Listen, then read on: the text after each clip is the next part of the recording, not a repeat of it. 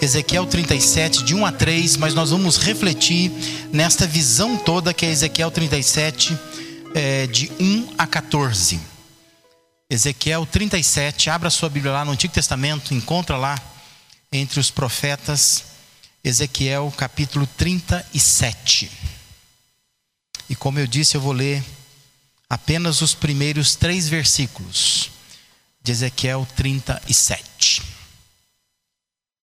Acompanhe na sua Bíblia. A mão do Senhor estava sobre mim, e por seu espírito ele me levou a um vale cheio de ossos.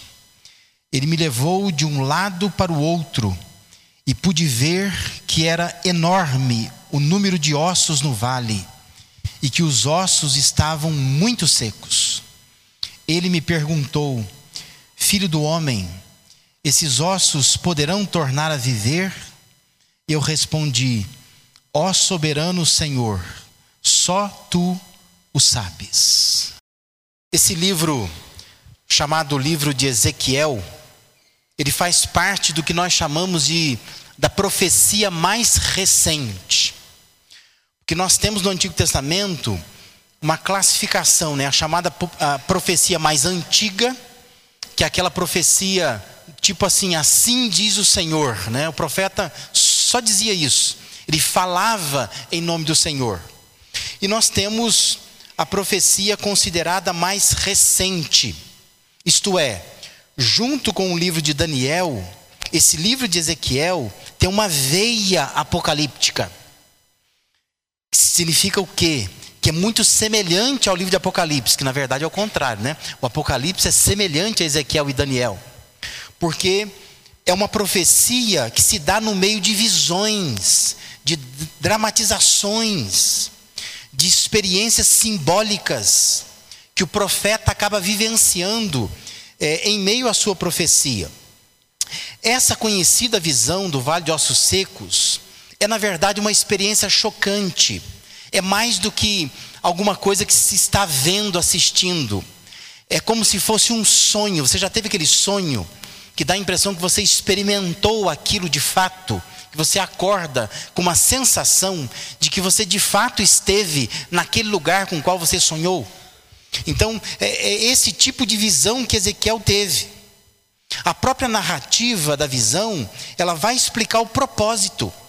Diz que o povo de Israel estava tão sem vida quanto aqueles ossos e precisava de um sopro de Deus para voltar a viver. Então, é, é, esse propósito, essa proposta da profecia está clara no próprio texto. O texto é, já diz isso. Então, ah, eu queria que a gente aprendesse nessa manhã é que se, se nós queremos ser uma igreja viva, nós precisamos de uma ação de Deus. Nós estamos falando esse mês sobre isso. Que nós queremos ser uma igreja viva. E para ser essa igreja viva, nós precisamos de algo que Deus faça por nós. Só Deus pode transformar uma hoste de esqueletos num povo vivo, como está acontecendo na visão de Ezequiel 37. Mas o que, que Deus fez nessa visão? Ah, no que, que Deus queria mexer na vida é, daquele profeta e, obviamente, na nossa vida também? Que, que nós encontramos aqui, né? Onde que Deus está tocando de fato em Ezequiel ao fazê-lo experimentar uma visão é, como essa. Em primeiro lugar, Deus estava tocando na consciência de Ezequiel e também, óbvio, na nossa consciência, na minha e na sua consciência. Observe que Ezequiel ele é levado por Deus através do Espírito e diz que ele é levado a um vale cheio de ossos. E o testemunho dele vai dizer que Deus então o leva de um lado para o outro. Algumas versões vão dizer que o Espírito o fez andar pelo meio daquele vale de ossos. E passeando para lá e para cá, ele pode ver que era enorme o número de ossos naquele vale. Tinha muito osso, não era pouco osso. E diz ainda que ele constata nesse passeio pelo meio do vale que os ossos estavam muito secos. Algumas versões traduziram sequíssimos, né? Já vi um osso seco, seco, seco, né? É aquele osso sequinho, branquinho, não tem vida há muito tempo ali. Não se trata de uma, de uma ossada que, sei lá, acabaram de desencarnar, né? como se faz muitas vezes com gado, com boi, com vaca, é, quando se mata. Por que, que Deus faz isso? Por que, que Deus o faz andar no meio desse vale de ossos? Deus faz com que o profeta perceba como estava caótica a situação era um caos. O fez andar no meio do caos. E para que, que ele faz isso? Para conscientizar o profeta com relação à real situação do povo de Israel. O verso 11 diz assim: Então ele me disse, Filho do homem, esses ossos são toda a nação de Israel. Eles dizem: nossos ossos se secaram e nossa esperança se foi. Fomos exterminados. No tempo em que Ezequiel está tendo essa visão, o povo de Israel estava exilado na Babilônia por mais de dez anos já. Já não tinha esperança nenhuma em Deus. E Deus está chamando a atenção do profeta para isso, dizendo: o povo está morto. Mas o povo não está morto em pecados, como é a nossa é, primeira. É, é, é, a gente presume isso, né? Que associa com Efésios capítulo 2, talvez, né? Morto em pecado. Não tem nada a ver. O texto não se propõe a falar do pecado do povo. Mas a proposta do texto é falar que eles estavam mortos no esgotamento espiritual, por falta de esperança. E às vezes isso acontece comigo com você. Não é pecado o nosso problema. Nosso problema é a falta de esperança. Nós não esperamos mais nada de Deus. Nós estamos vivendo a nossa vida comum e achando assim que isso é normal, a gente dá conta das contas. A gente consegue tocar a vida. Mas Deus está completamente ausente da nossa vida. Ele não faz parte. E o povo de Israel estava numa situação de cativeiro e não tinha mais confiança em Deus. Eles aceitaram aquela situação, dizendo: Nós vamos ficar aqui, é o que tem para nós hoje e pronto. Essa é uma situação muito semelhante à que nós vivemos hoje no Brasil, que os brasileiros em geral, se você acompanha as pesquisas da, da, da, da política, né, você percebe isso: o brasileiro não tem esperança nenhuma mais, não está nem aí entra quem for. Estou pouco me ligando né, para quem vai entrar na presidente do país. O povo tem apatia política. Outro dia estava assistindo um, programa que em todo lugar que o repórter chegava a falar de política, você fala, ei, vamos falar sobre isso mais não. Né? É gente sem esperança nenhuma. Quando se aceita o estado em que se está. Agora, esquece o país, deixa o país para lá e traz para a sua vida, né? Se na sua vida você não está fazendo isso, se você já se acostumou de uma, uma forma de viver que você acha que é inalterável, que não vai mudar nunca mais, você aceita isso já. Quando se faz assim, Deus compara isso a um vale de ossos secos. Ele diz: Ezequiel, o meu povo está dessa forma. Você é o profeta, você é o pastor desse povo. Você precisa dizer para esse povo ter esperança. Você não pode permitir que o seu povo, o seu rebanho, viva sem essa consciência. Qual é a sua real situação? Então pense. Deus quer mexer isso com você nesta manhã. Deus quer mexer na sua consciência. Talvez a sua vida seja tal qual um vale de ossos sequíssimos. Por causa de pecado, não é porque você não tem esperança nenhuma mais. Você aceita tudo. Você está cativo, preso, às vezes até em pecado. Mas você aceita isso, você admite isso, você não luta contra isso. O povo de Israel estava assim, cativo num lugar fora da sua terra, fora da terra de Deus. E o povo está completamente sem esperança, morto. E Deus diz para Ezequiel: Eu quero que você passeie no meio desses vales, desse vale, cheio desses ossos secos. E você entenda que enquanto você anda no meio do povo de Israel, é a mesma coisa, só que você não tem consciência disso. Você está olhando para a cara deles, para o sorriso deles, para o dinheiro deles, mas você não está olhando para a alma deles. A alma está seca, está morta porque não tem esperança mais. Eu pergunto para você, quantas vezes na semana você pensa sobre isso? Você pensa não no, só no seu dinheiro, não só nas suas condições, não só nas contas que você conseguiu pagar, não só nas metas que está conseguindo cumprir, mas você pensa na sua alma. Se a sua alma não está morta, seca, como um osso seco, que não tem esperança mais de nada, está simplesmente aceitando a vida como ela é sem pensar que Deus gostaria de te dar uma vida abundante, fazer ter uma vida diferente daquela que você está vivendo e por isso talvez nossa vida é tão pouco atraente às pessoas lá de fora que não há diferença nenhuma a não ser que nós viemos à igreja, talvez lemos a Bíblia, talvez oremos, é, mas não mais que isso. Nós não temos uma vida abundante que atraia outras pessoas lá de fora. Segundo lugar, Deus queria mexer na vida de Ezequiel, também na sua confiança. E Deus quer mexer na minha vida e na sua vida também. Versículo 2 diz que quando o profeta anda pelo meio daqueles ossos, se constata que eram primeiro muitos ossos e estavam muito secos, como eu disse, sequíssimos, como algumas versões traduzem. Daí, Deus pergunta a ele: Filho do homem, esses ossos poderão tornar a viver?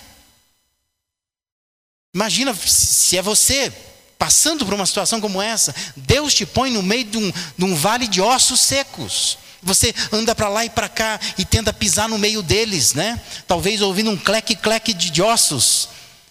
E aí Deus olha para você e diz assim: Deixa eu fazer uma pergunta. Você acha que esses ossos poderão reviver? O que você responderia? Fico pensando, se eu estiver no lugar de Ezequiel, a resposta mais óbvia é: não, não pode. Como é que pode reviver esses ossos? De jeito nenhum.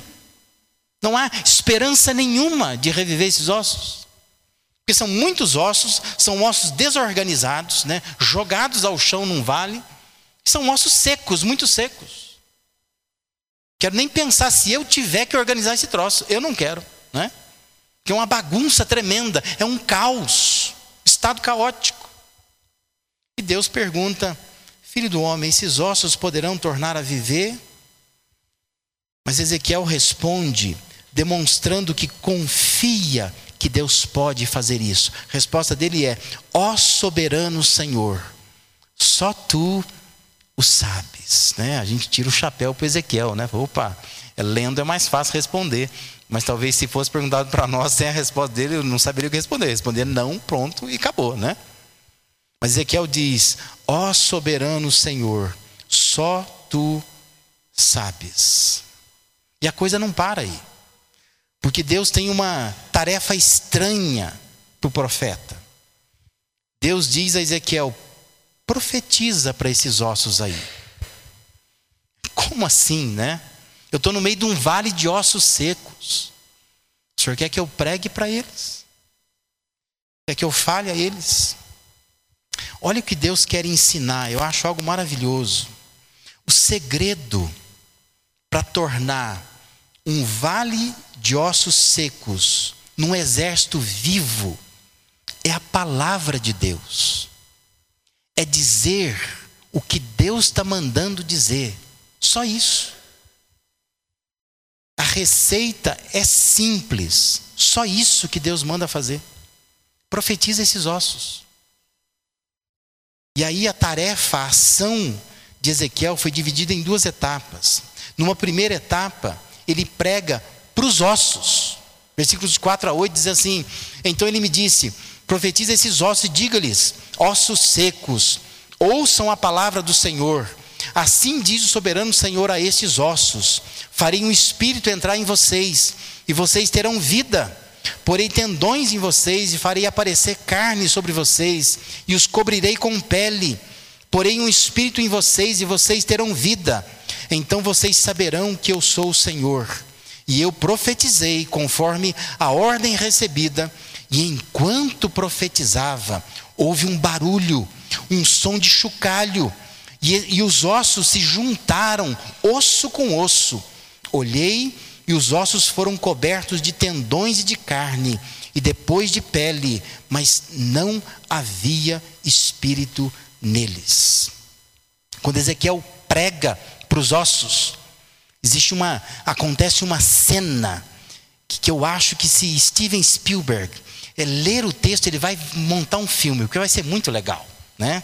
Eu fico imaginando a cena, porque diz que os ossos vão achando osso com osso. Significa que o, pezinho que está lá no cantinho, ele começa. Ele gira e encontra lá o, o osso da canela, né? Eu fico imaginando a cena, as cabecinhas. E vai se organizando. E acontece uma cena de filme. Ezequiel fica impressionado, porque o que ele fez? Ele só pregou. Ele só disse para ossos, ó oh, ossos, uma coisa de doido, né? Ó oh, ossos, né? É, é, Deus quer colocar um espírito dentro de vocês, Deus vai refazer vocês. E os ossos começam a se mexer todo, né? Que coisa, né? Era um vale de ossos secos só. De repente, vira um bando de gente morta. Que eles ainda não estão vivos. No final das contas aí, diz que é, eles foram cobertos de tendões, de carne, de pele, mas não havia espírito neles. Aí vem a segunda etapa, né? Segunda etapa foi falar ao espírito. Que a maioria das versões bíblicas vão traduzir espírito é, com letra minúscula, porque não era, não se tratava de uma profecia ao Espírito Santo, mas era uma profecia ao fôlego da vida, né? ao chamado ruá, né? aquilo que no Antigo Testamento é um vento, né? é o que Deus fez com Adão quando cria Adão, como se fosse um boneco morto ainda, e diz que Deus sopra nas narinas de, de, de Adão. E é isso que está dizendo aqui. O Ezequiel agora precisa chamar o fôlego de vida. E aí diz então, versículos 9 e 10: A seguir ele me disse: Profetize ao Espírito, profetize, filho do homem, e diga-lhe: Assim diz o soberano Senhor Venha desde os quatro cantos, ó Espírito, e sopre dentro desses mortos, para que vivam. Profetizei conforme a ordem recebida, e o Espírito entrou neles, eles receberam vida e se puseram de pé. Era um exército enorme. Deus queria que Ezequiel confiasse que só ele age por meio da proclamação da Sua palavra. Deus age assim. Quando se proclama a palavra de Deus, Deus vai agir. Ossos se organizam, pessoas mortas se levantam. O texto toca na nossa confiança. Deus pode fazer através de nós grandes transformações. Nós precisamos confiar nisso. Deus pode operar em nós grandes transformações. Precisamos ter contato com a palavra de Deus, para entender que se nossa vida está seca, ela pode receber vida, pode se colocar de pé, se nós entendermos o valor do que Deus fala e obedecermos aquilo que Deus fala. Em terceiro e último lugar, Deus queria tocar na compreensão de Ezequiel, na nossa compreensão também. Deus queria que Ezequiel compreendesse que às vezes nós não temos noção do que Deus pode fazer em algumas situações. Versículo 10 diz: Profetizei conforme a ordem recebida, e o Espírito entrou neles, e eles receberam vida, se puseram de pé. E o texto termina dizendo: Era um exército enorme. Versículos de 11 a 14 dizem assim: Então ele me disse, filho do homem, esses ossos são toda a nação de Israel. Eles dizem: Nossos ossos se secaram, nossa esperança se foi, fomos exterminados. Por isso, profetize e diga-lhes: Assim diz o soberano Senhor: Ó meu povo, vou abrir os seus túmulos e fazê-los sair. Trarei vocês de volta à terra de Israel. E quando eu abrir os seus túmulos e os fizer sair, vocês, meu povo, saberão que eu sou o Senhor. Porei o meu espírito em vocês, e vocês viverão, e eu os estabelecerei em sua própria terra. Pergunto para você: quem podia imaginar que ossos secos eram, eram um exército em potencial? Você acha que Ezequiel imaginava isso? Quando Deus o coloca num vale cheio de ossos secos, o que, que é isso aqui? É uma bagunça, né?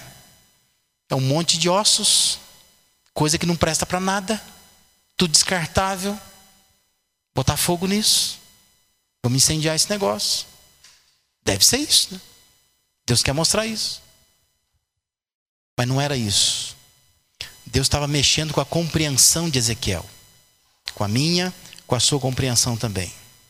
Nós precisamos compreender, como Ezequiel precisava compreender, que qualquer quadro caótico pode se transformar em algo de valor se Deus intervir.